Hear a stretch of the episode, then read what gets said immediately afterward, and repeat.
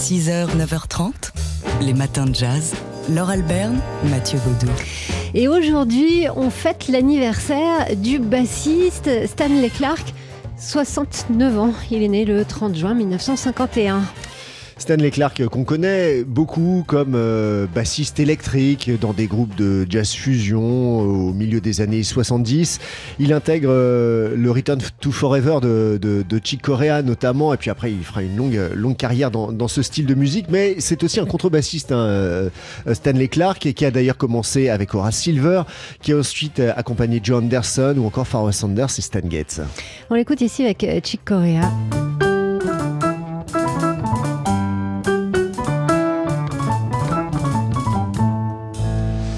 Chicorea, son, son, complice euh, du groupe de jazz fusion Return to Forever. Alors, euh, Stanley Clark euh, est un promoteur, un passeur de la basse. On l'écoute ici nous parler de son instrument. One thing I like about the new breed of bass players and even some of the il y a une chose que j'aime à propos de la nouvelle génération de bassistes, et, et quelques anciens ont suivi ce chemin d'ailleurs, l'instrument s'est vraiment libéré. Quand j'ai vu les Rolling Stones pour la première fois à la télé, j'ai dit à ma mère, qu'est-ce qui ne va pas chez ce type à l'arrière? C'était Bill Wyman. Il avait l'air tellement malheureux alors que les autres s'agitaient sur scène. En tant que bassiste, on peut vraiment s'amuser pourtant, fonder nos groupes, écrire de la musique, l'instrument mérite sa légitimité. Pour garder une sorte de fraîcheur, il faut toujours explorer la basse. C'est le projet d'une vie.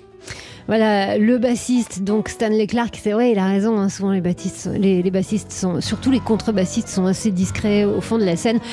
Passez donc au devant de la scène, faites comme Stanley Clark, à qui on souhaite un joyeux 69e anniversaire. 6h, 9h30, les matins de jazz. Laure Alberne, Mathieu Baudou. C'est un film qui a valu à Renée Zellweger l'Oscar de la meilleure actrice, un biopic consacré à Judy Garland, en tout cas à une période de la vie de Judy Garland. Il s'intitule Judy. Oui, il a été réalisé par euh, Rupert Gold euh, et euh, il s'intéresse à la dernière partie de la vie de, Judy Garland. Elle a 47 ans, un an avant sa mort. Elle a été broyée par le système hollywoodien. Elle est ruinée, séparée de ses enfants. Elle part pour Londres pour chanter, son seul moyen pour subvenir à ses besoins. Des concerts teintés de jazz qui vont prouver à quel point Judy Garland était encore à cette époque the greatest musical performer mort, quand on l'a, comme on l'a surnommé. On écoute Jean-Philippe Guérand, journaliste au film français, qui nous en dit un peu plus hein, sur cette période de la vie de Judy Garland et sur la performance de René Zellweger c'est effectivement très jazz et c'est en plus on découvre effectivement que c'était une grande chanteuse parce qu'il y a beaucoup d'actrices qui ont chanté à l'écran y compris dans des comédies musicales qui en fait auraient été absolument incapables d'avoir un tour de chant et de réussir comme ça. Elle, la particularité qu'on voit, c'est qu'elle était pratiquement euh, non seulement au niveau de ce qu'on entend dans les comédies musicales, mais bien au-dessus. C'est-à-dire qu'elle est capable d'improviser sur des standards, elle est capable de s'adapter à des partitions euh, et à des formations euh, musicales différentes, elle a une capacité d'adaptation incroyable, et d'ailleurs, c'est étonnamment cette capacité et cette rage, cette énergie, eh ben, elle les a transmises en fait à sa fille euh, Liza Minnelli. Jean-Philippe Guérand euh, du film français au sujet donc de Judy Garland et, du film Judy avec René Zellweger dans le rôle titre, un film qui sort demain en DVD et Blu-ray. 6h, 9h30, les matins de jazz. Laure Alberne, Mathieu Baudou.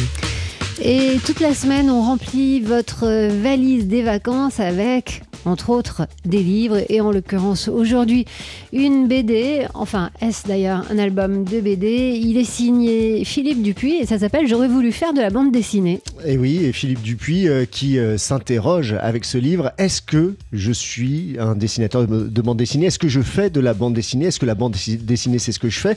Sachant, euh, explique-t-il par exemple, qu'il y a souvent des clichés autour du 9e art, des personnages récurrents, de la science-fiction, des sagas récurrente, lui ne fait plus rien de, tout ça.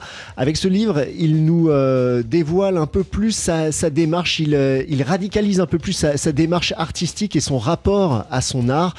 C'est une BD véritablement euh, bah, d'art et essai qu'il nous livre, Philippe Dupuis. Il se livre à plein d'expérimentations et euh, pour euh, compléter son récit et son expérience, il est allé chercher l'expérience de deux musiciens, le chanteur-compositeur Dominica et le pianiste de jazz Stéphane Oliva, qui raconte, et c'est assez curieux, bah, qu'il a bien failli être lui dessinateur. Alors ce sont des, rencontres très curieuses, pleines de, pleines de tendresse, pleines d'intérêt et pleine d'enthousiasme aussi, notamment on, se rend compte que Dominica et Stéphane Oliva sont des boules d'énergie et euh, d'envie, euh, de force euh, créatrice aussi à l'image de Philippe Dupuis. Leur discussion tourne évidemment autour de l'art, de l'expérimentation, de l'improvisation. Euh, voilà pour le nouvel album donc de, Philippe Dupuis. J'aurais voulu faire de la BD. Oui, il en fait de la BD. Et quelle BD Philippe Dupuis? S'est amené dans vos valises de vacances C'est un ouvrage paru aux éditions Futuropolis. 6h, 9h30, les matins de jazz sur TSF Jazz. On vient d'apprendre il y a quelques minutes la disparition du compositeur Johnny Mandel, euh, compositeur arrangeur musical euh, américain qui vient de nous quitter à l'âge de 94 ans. On le connaît euh, notamment pour avoir composé en 1969 la chanson du film de Robert Altman, MASH, Suicide is Painless, mais avant ça, il avait composé la, BO d'un autre film de Sandpiper, Les Chevaliers, Le Chevalier des Sables, c'était en 1965, un film avec Elizabeth Taylor et Richard Burton, il avait composé le thème principal de ce film, un certain The Shadow of Your Smile. Un morceau, une chanson euh, qui a obtenu en 1965 euh, l'Oscar de la meilleure chanson originale, qui est devenue un standard de jazz, hein, on l'entend régulièrement sur cette antenne. J'ai tenté de composer, euh, expliquait-il, une musique de film différente. Habituellement au cinéma, un compositeur essaie d'éblouir le spectateur avec une profusion de sons et de rythmes. Au lieu de cela, pour le Chevalier des Sables, j'ai juste souhaité de conserver la même atmosphère en harmonie avec l'intensité de l'histoire. Avec ma musique, ajoutait-il, j'ai voulu évoquer le roulement des vagues, la splendeur des montagnes, la beauté du paysage. Alors pour rendre hommage à Johnny Mandel, voici ici The Shadow of Your Smile, revisité par le guitariste Wes Montgomery.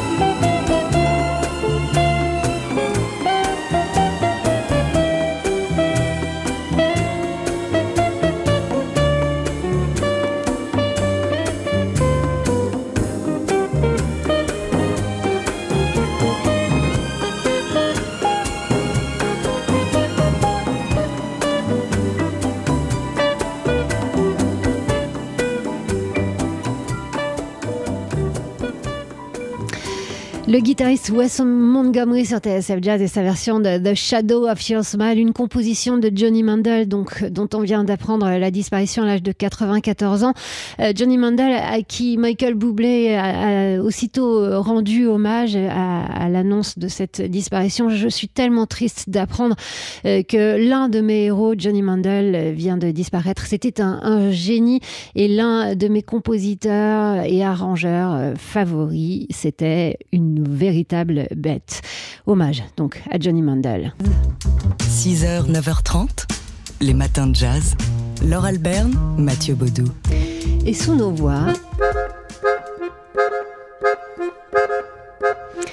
l'envoûtant accordéon de Richard Galliano pour vous prouver, si c'était encore nécessaire, que non, l'accordéon, ça n'est pas un instrument ringard. Ah ben non, mais on, ça, on, le savait, on savait déjà depuis longtemps. Et pour en avoir une nouvelle preuve, rendez-vous sur le site de la SACEM où le musée en ligne de la SACEM fête ses, deux ans avec euh, une page consacrée justement à l'histoire de l'accordéon, une histoire qui passe par la casse jazz. 190 ans hein, pour euh, la boîte à frissons. C'est un instrument qui a été créé en 1829 en Autriche par un facteur de piano arménien qui résidait à Vienne et puis qui est arrivé euh, peu de temps après en en France en changeant sensiblement de nom. D'accordillon, il est devenu accordéon.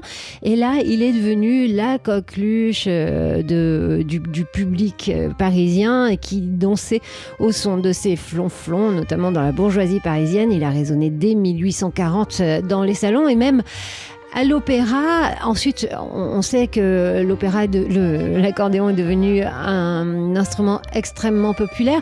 Sur le site du musée de la SACEM, il y a quelques chapitres. Alors, euh, d'abord, euh, l'accordéon comme machine à danser, mais aussi euh, l'instrument du bal musette. Et bien sûr, ce qui nous intéresse, nous, c'est l'aspect jazz de cet instrument. Avec euh, notamment un portrait de, Gus Wieser, mais aussi euh, plus récent de, Daniel Mill, euh, accordéoniste inclassable qui promène son instrument depuis les années 80. Gros plan également sur Richard Galliano, Évidemment. donc qu'on écoute ici. vous trouverez sur le musée de la SACEM des, des documents qui sont extrêmement rares et vous y apprendrez également que la SACEM conserve 30 km de rayonnage d'archives, donc euh, dans euh, lesquels le musée en ligne va puiser. Musée en ligne qui fête ses deux ans joyeux anniversaire. 6h, 9h30, les matins de jazz sur TSF Jazz. Alors voilà une initiative d'une folle poésie. Et d'ailleurs, la poésie, c'est son sujet. Il s'agit des consultations poétiques que propose le théâtre de la ville à Paris. Ouais, c'est né en, plein confinement hein, face à, ces temps. Euh, euh, hautement anxiogènes, le théâtre de la ville euh, a proposé de, de d'appeler les gens pour les, leur délivrer une sorte de, sucrerie poétique au téléphone, une thérapeutique par la poésie. 60 comédiens sous la direction d'Emmanuel euh, de Marcy Mota euh, qui euh, vous délivraient des poèmes au téléphone en vous les susurrant.